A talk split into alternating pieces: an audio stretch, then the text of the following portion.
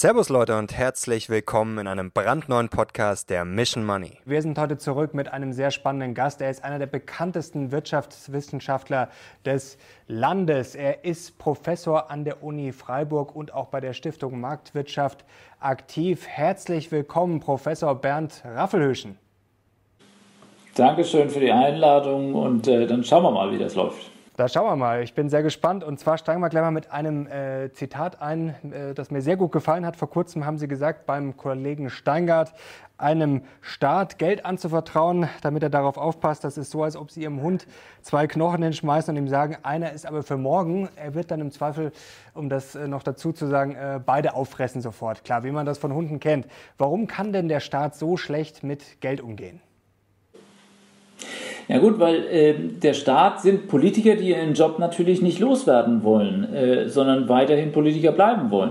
So, und wenn äh, Zeiten wie Corona kommen oder Zeiten einer Finanzmarktkrise kommen oder Zeiten einer sonst irgendwas, dann wird eben halt sehr schnell an die Reserven gegangen. Das haben wir jetzt in der Corona-Zeit ganz deutlich gesehen. Die gesamten Reserven der Krankenversicherung sind aufgebraucht. Die, selbst der Generationenfonds, den wir da in der Pflegevorsorge gehabt haben, äh, wird diskutiert, dass man den entsprechend auflöst.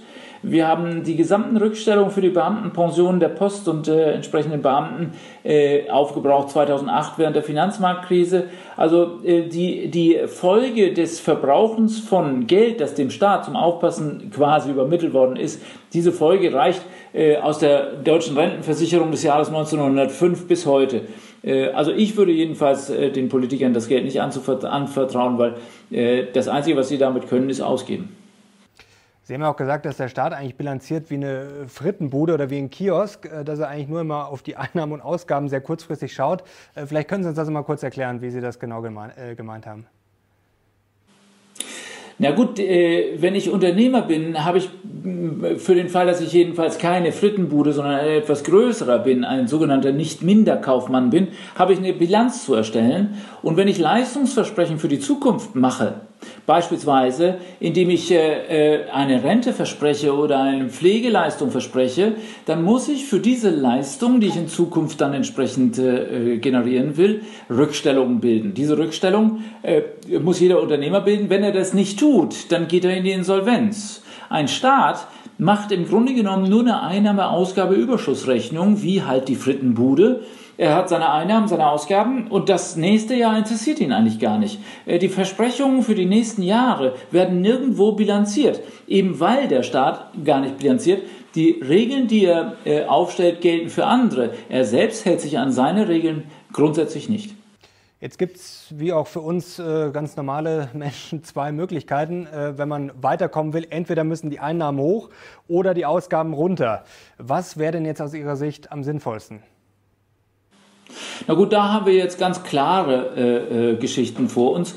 Also wir haben keine Einnahmen mehr als Staat. Die Einnahmen sind uns ziemlich zusammengebrochen. Wir konnten diese Defizite äh, dadurch äh, entsprechend kaschieren, dass wir die entsprechenden Rücklagen, die wir gebildet haben, so ein bisschen jedenfalls in den zehn Jahren zuvor, äh, aufgebraucht haben in den sozialen Sicherungssystemen. Die Gebietskörperschaften sind im Grunde genommen, wenn man es genau nimmt, eigentlich am Ende. Denn wenn die Gebietskörperschaften normale Zinsen für ihre Schulden zahlen müssten, und gleichzeitig, äh, wenn wir dann uns vorstellen, dass wir noch normale Militärausgaben hätten in Deutschland, dann wären unsere Budgets im Grunde genommen fertig. Also auf gut Deutsch, wir haben einen Sozialstaat, der äh, fast ein Drittel unseres Bruttoinlandsprodukts schluckt.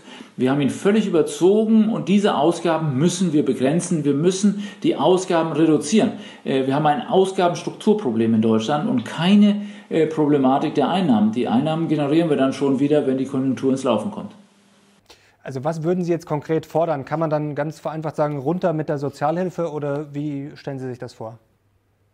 Nein, also bei der Sozialhilfe ist nicht viel Volumen zu holen. Äh, äh, wo wir dran müssen, sind die Renten. Die Renten werden nämlich, tr trotzdem wir in der Corona-Krise sinkende Löhne gehabt haben, werden die Renten tatsächlich nicht angepasst.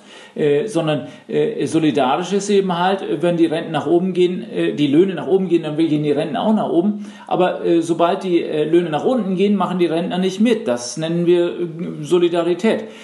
seit ähm, da, der damalige Arbeitsminister Scholz und heutige Finanzminister das so eingeführt hat.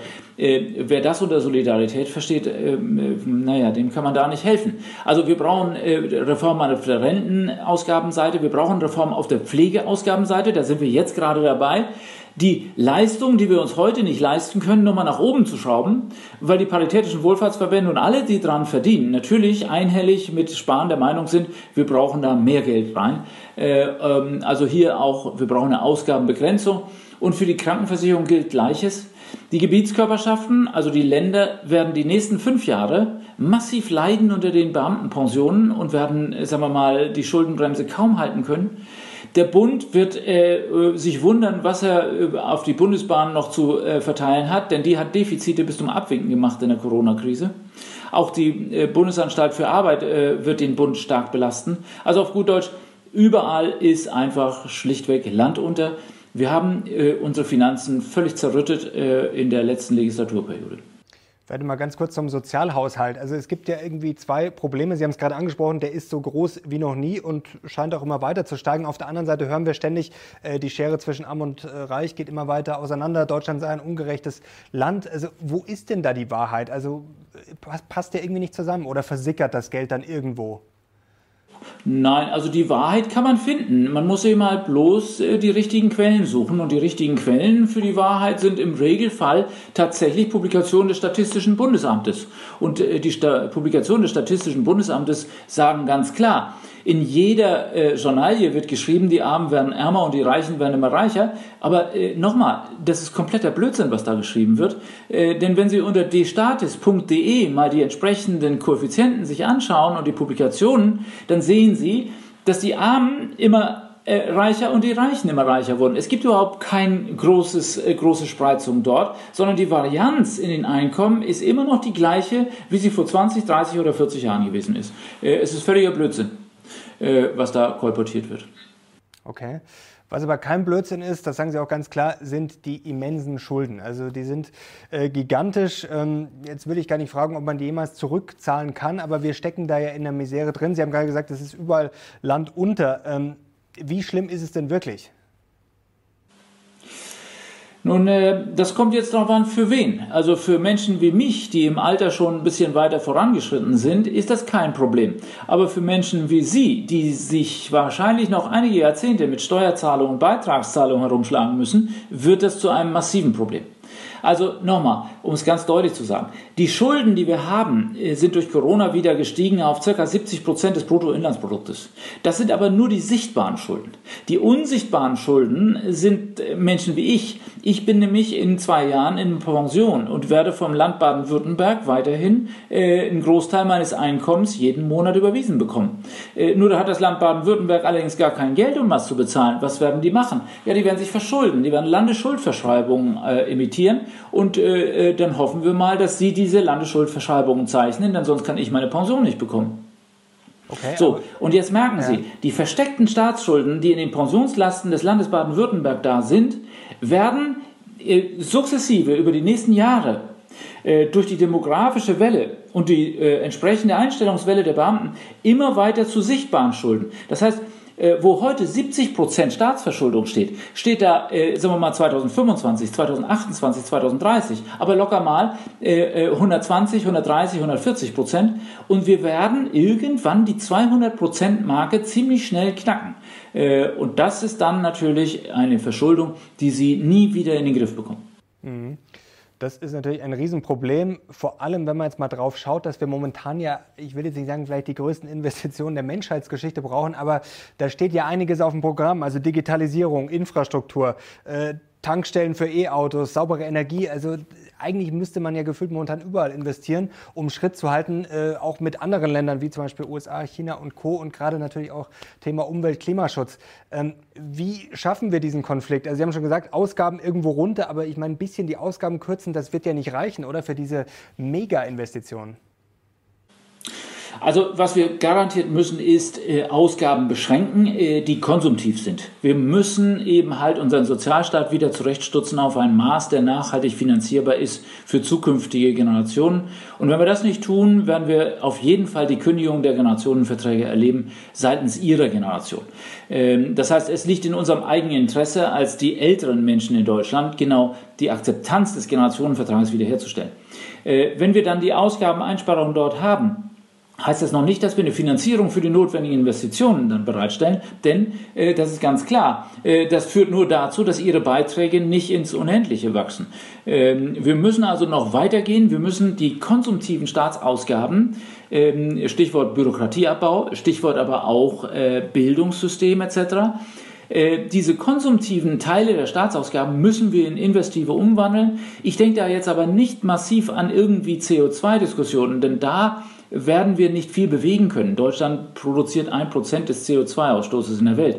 Selbst wenn wir dann mit massiven Investitionen die Hälfte davon wegkriegen, äh, werden wir nicht einen Schritt weiter sein. Was wir brauchen, sind Kooperationslösungen mit China, mit Indien, äh, was die Umwelttechnologien angeht. Was wir vor Ort brauchen, sind Infrastrukturinvestitionen. Wir haben im Grunde genommen die letzten 15 Jahre äh, oder 20 Jahre versäumt, an jeder Autobahn nochmal eine Spur dazu zu bauen. Was wir brauchen, sind äh, neue Technologien, und unter Digitalisierung äh, sollen wir jetzt uns langsam mal klar machen, versteht man nicht, dass man irgendein Apple oder sonst was streichen kann und dann kommt da die nächste Seite. Äh, äh, Digitalisierung heißt, dass wir unseren Kindern in den Schulen vielleicht statt der zweiten Fremdsprache mal beibringen, wie man programmiert, wie man denkt, wenn man äh, als Maschine denkt. Äh, äh das ist wichtig äh, und das verstehen wir wirklich unter Digitalisierung.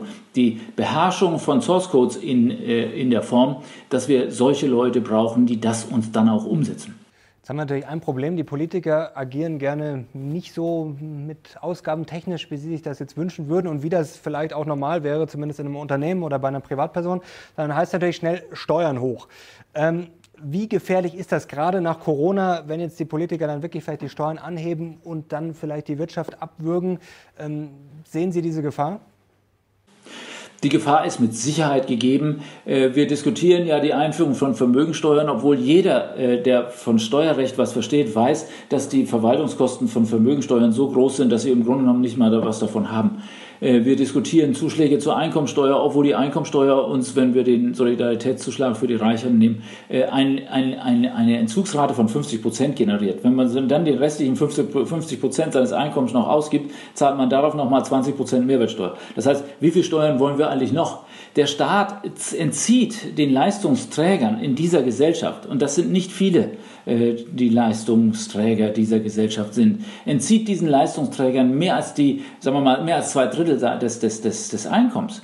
Äh, wenn man äh, diese Leistungsträger auch noch verscheuchen will aus diesem Land, dann sollte man da weitermachen an der Front. Aber dann haben wir natürlich ein massives Braindrain-Problem. Und zwar ein umgekehrtes wie das, was wir früher hatten. Dann verlassen uns nämlich die Leistungsträger in Richtung Schweiz, in Richtung Skandinavien, in Richtung England. Und dann wird es ziemlich, ziemlich schnell, ziemlich bunt wie Sie es gerade beschrieben haben, es ist ja das Problem, dass viele Leute jetzt natürlich Leistung bringen, aber dafür jetzt auch nicht überbezahlt sind, unbedingt, dass die Kosten immer weiter steigen, Immobilien und Co. Also wann kippt das denn, was Sie gerade beschrieben haben? Also wenn man die jetzt immer noch mehr besteuert, sagen die irgendwann, oh, habe ich jetzt keine Lust mehr, wird mir jetzt zu bunt. Also sind wir da kurz davor, dass das vielleicht wirklich kippen könnte? Ähm, wird ja auch immer schnell mal gesagt, ja, ich denke jetzt über das Auswandern nach, aber man hat schon das Gefühl, dass viele Leute da frustriert sind.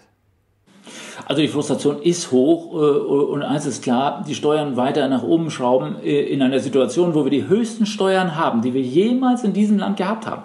Die höchste Steuer- und Beitragsbelastung, die jemals hier stattfand, ist jetzt und hier. Wenn man das weiter nach äh, oben schraubt, wird man Wachstumsprobleme bekommen und mit Wachstumsproblemen verhindert man, dass wir die Schulden in den Griff bekommen. Denn nur Wachstum kann Schulden tatsächlich begrenzen.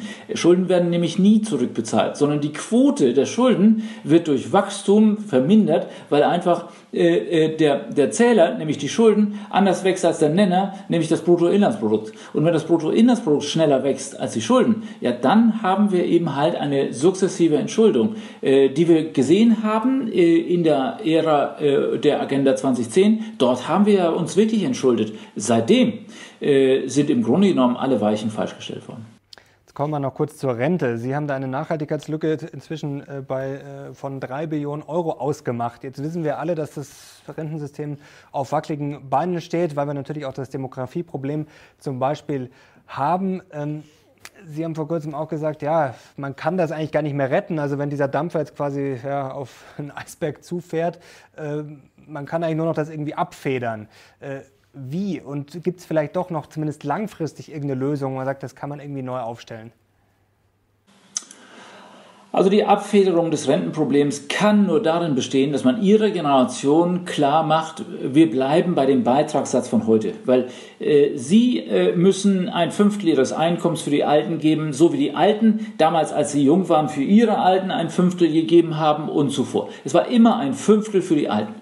Äh, wenn wir äh, da nicht bleiben, wenn wir also Ihnen die Beiträge nicht einfrieren, dann werden Sie zur Kündigung des Generationenvertrages gezwungen. Und genau das ist das, was wir adressieren.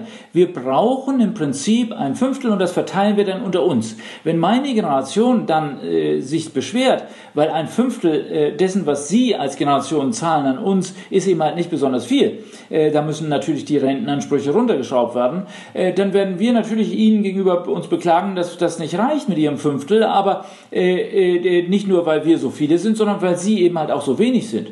Äh, und wenn Sie so wenig sind, dann hat das irgendeinen Grund, nämlich den Grund, dass meine Generation äh, was die Demografie und die demografische Bringschuld der Generationenverträge angeht, schlichtweg der größte Rohrkrepierer war, den wir in der deutschen Geschichte jemals gehabt haben.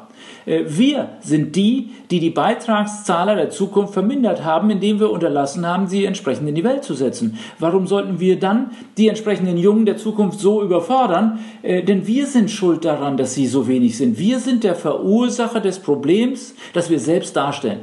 Meine Generation, nicht Ihre Generation. Äh, Sie sind natürlich auch nicht besser als wir, was das Kinderkriegen angeht. Aber äh, wenn wenige wenige finanzieren, ist natürlich äh, immer noch besser, als wenn ganz wenige, ganz viele wie meine Generation äh, und die auch noch ganz lange finanzieren müssen. Mhm.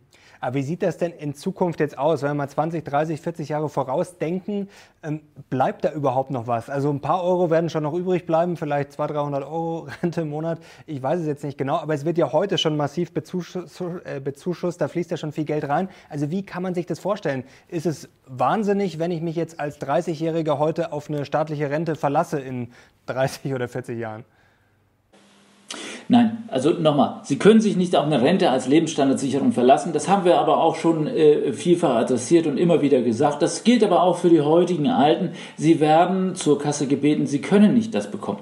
Äh, das bleibt so und das äh, äh, ist so kommuniziert. Wir müssen jetzt wirklich versuchen, unsere Ansprüche so mit dem in Einklang zu bringen, was Sie als Generation zu leisten imstande sind, dass wir dort einfach gemeinsam marschieren noch. Und dieses gemeinsame Marschieren, das solidarische, nicht überziehen der Ansprüche, das sollte meine Generation sich langsam mal zu Herzen nehmen.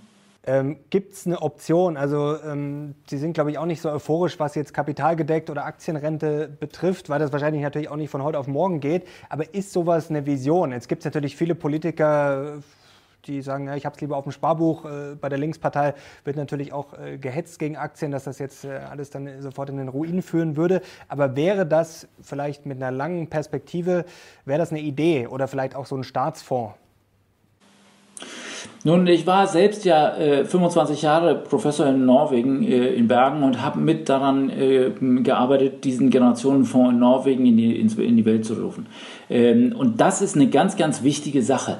Äh, wir haben äh, Anfang der 90er Jahre gesagt, wir sollten unbedingt äh, dieses, diesem nacheifern, Kapitaldeckung machen.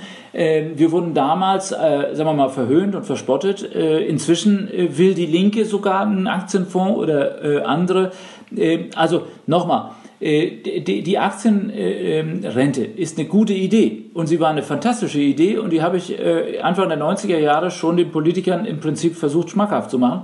Sie haben es verpennt, und jetzt muss man ganz klar sagen, jetzt ist das keine Lösung mehr. Natürlich wird eine Aktienrente äh, Sie ohne weiteres stützen können, äh, weil Sie sind jung. Äh, aber meine Generation wird äh, äh, doch nicht mehr massiv in Aktien reingehen, denn wir sind nicht mehr jung, wir können das nicht mehr ausstehen. Ähm, wir hätten es machen sollen. Als ich das damals vorgeschlagen habe, war das eine gute Idee. Oh, jetzt ist es zu spät. Ähm, äh, und ähm, für Ihre Generation können wir den Gedanken weiterführen. Aber als Hilfestellung für meine Generation und äh, unser demografisches Problem ist das Ding gelaufen. Zu spät. Punkt. Fertig. Aus. Aber für die jüngere Generation können wir jetzt mal festhalten, wäre es eine Option. Ähm, warum ist denn das damals gescheitert? Also klar, Politiker haben es da vielleicht nicht so einfach, weil natürlich gerade in Deutschland die Aktienkultur nicht so ausgeprägt ist und weil natürlich der Durchschnittsdeutsche, sage ich jetzt mal einfach so, äh, sagt, um Gottes Willen Aktien. Das ist ja leider immer noch so, auch wenn jetzt äh, deutlich mehr, Gott sei Dank, wieder zurückgekommen sind in den letzten Jahren an den Aktienmärkten. Aber das müsste doch eigentlich, Sie haben es gerade gesagt, selbst bei der Linkspartei hat es schon geklingelt, äh, angeblich, ähm, wo scheitert es denn da? Das müsste doch eigentlich jeder Politiker kapieren, oder? Ja, es hat, es ist damals gescheitert, weil Kapitaldeckung ist in Deutschland immer mit Versicherungen verbunden oder mit Finanzdienstleistern verbunden. Äh, und äh, wenn man für die Kapitaldeckung in den End 80ern, Anfang 90ern eintrat, dann war man im Grunde genommen ein Bestochener der Versicherungswirtschaft. Äh, so wurde man beschimpft. Äh, wenn man in Norwegen für Kapitaldeckung eintrat, äh, das war damals unter dem Finanzminister Sigbjørn Johnsen der Fall, dass wir diesen Generationenfonds da entwickelt haben. Äh, wenn man in Norwegen für Kapitaldeckung eintrat, war man im Grunde genommen Sozialdemokrat oder Sozialist, denn das war ja wichtig, dass man am Produktivkapital beteiligt ist als Altersvorsorge. Äh, und was ist das bessere, beste Kapital? Na, das Produktivkapital. Äh, na, das Beste ist es nicht. Das Beste ist Humankapital, das, was wir in den Köpfen haben. Aber das Zweitbeste ist dann das Produktivkapital. Das heißt, ein guter Kopf und ein gutes Aktienportfolio kommt immer durchs Leben. Mhm. Wie würde das denn jetzt konkret aussehen? Sie sind der Experte dafür, also wenn Sie da quasi mit äh, voll dabei waren. Also man könnte jetzt quasi bei einer jüngeren Generation anfangen und sagen, ähm, ja, ab alle 20-Jährigen bis äh, 35-Jährigen kriegen jetzt so eine Aktienrente. Also wie wird das denn denn konkret umgesetzt? Also würde der Staat dann Aktien kaufen und man hätte dann Ansprüche daran oder wie sieht sowas aus? Na gut, wenn der Staat die Aktien kauft und darauf aufpassen soll, dann haben wir das Anfangsthema wieder vor uns.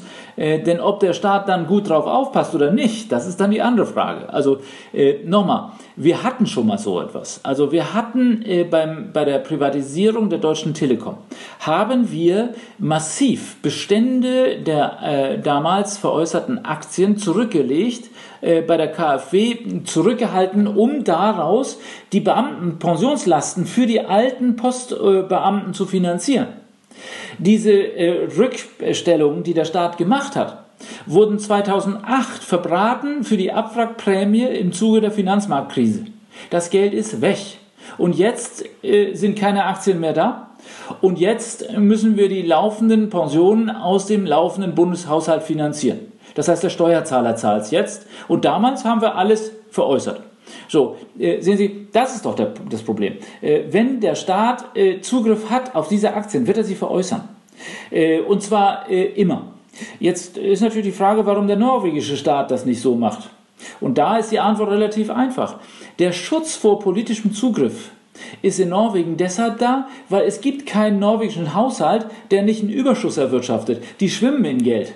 Warum? Na, weil die Öl haben und äh, weil die auch entschieden haben, dass sie dieses Öl nicht mit den Europäern teilen. Die sind nicht Teil von Norwegen. Sie wollen auch ihren Generationenfonds mit ihnen und den Deutschen nicht teilen. Äh, äh, das ist eben halt einfach deren Geld. Und das wollen sie nicht teilen. Sie wollen es für sich behalten. Und das ist völlig rational, das so zu tun. Würde ich auch tun, so.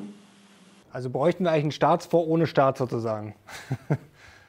Oder ja, ohne also, staatlichen nein, Zugriff, Sie, besser gesagt. Nein, nochmal. Äh, warum brauche ich den Staat dazwischen? Ich kann doch als Individuum das machen. Ich kann doch als Individuum mein Geld investieren. Warum, warum will ich unbedingt eine staatliche Bevormundung? Ja? Äh, der Staat weiß es nicht besser als das Individuum.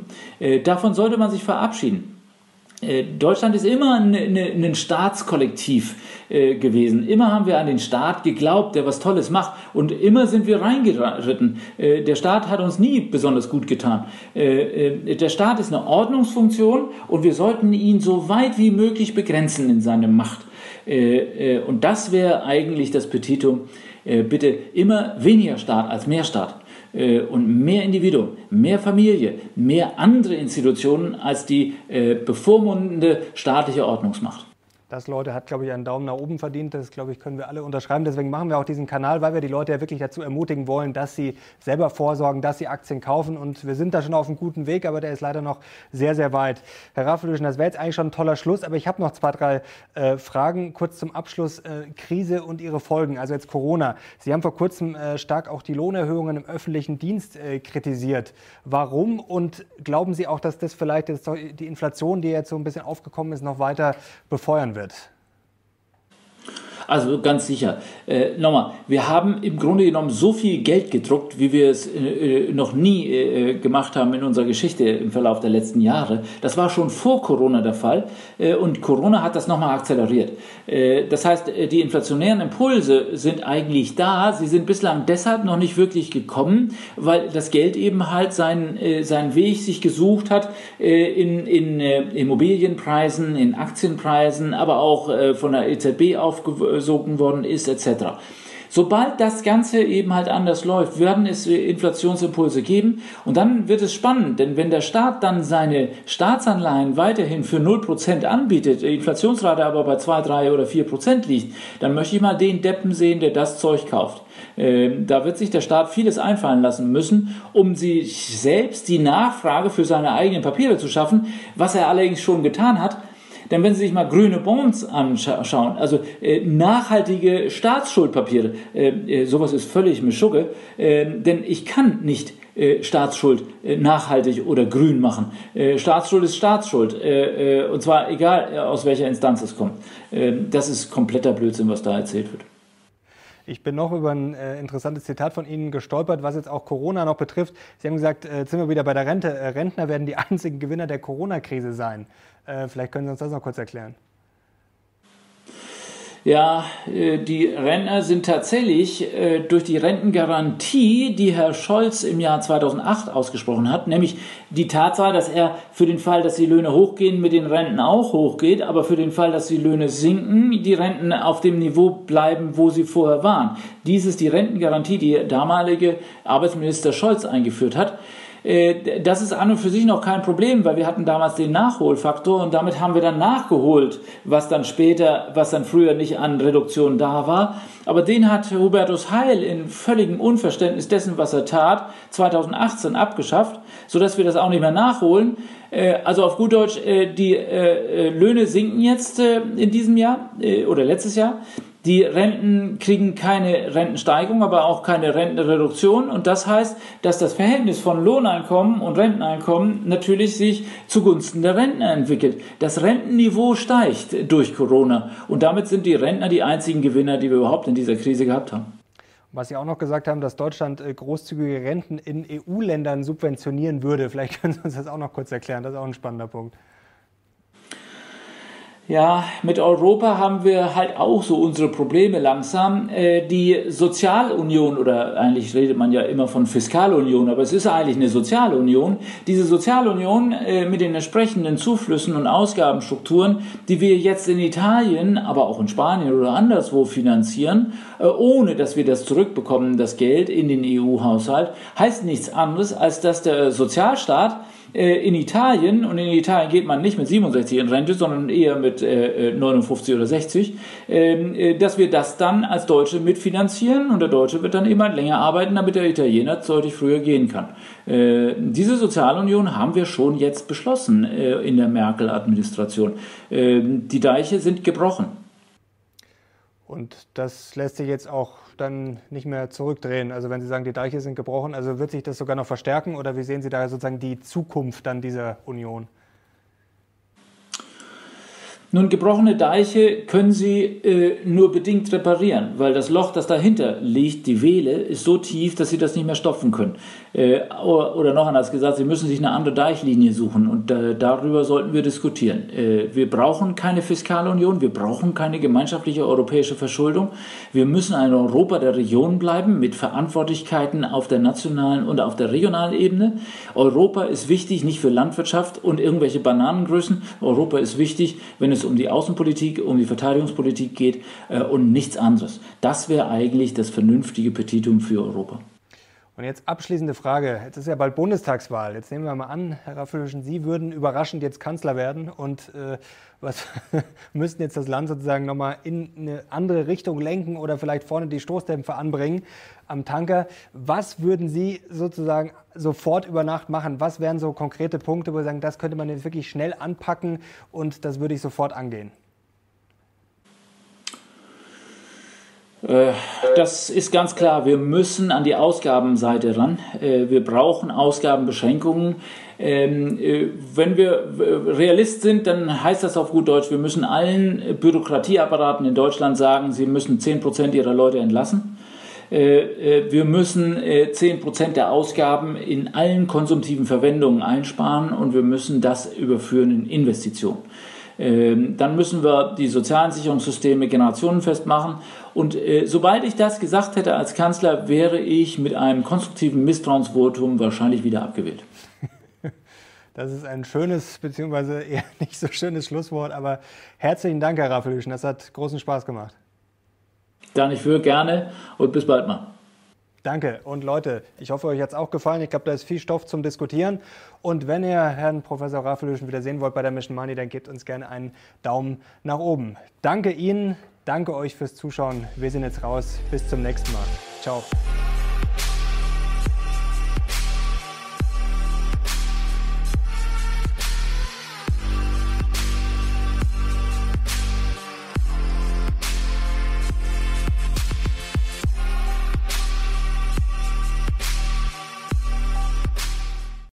This is your invitation to the intersection of versatility and design. Experience the empowering feeling of the Lexus SUVs and some of the best offers of the year on select models at the Invitation to Lexus sales event, now through April 1st. Get $750 cash towards the lease of a 2024 NX350 all wheel drive.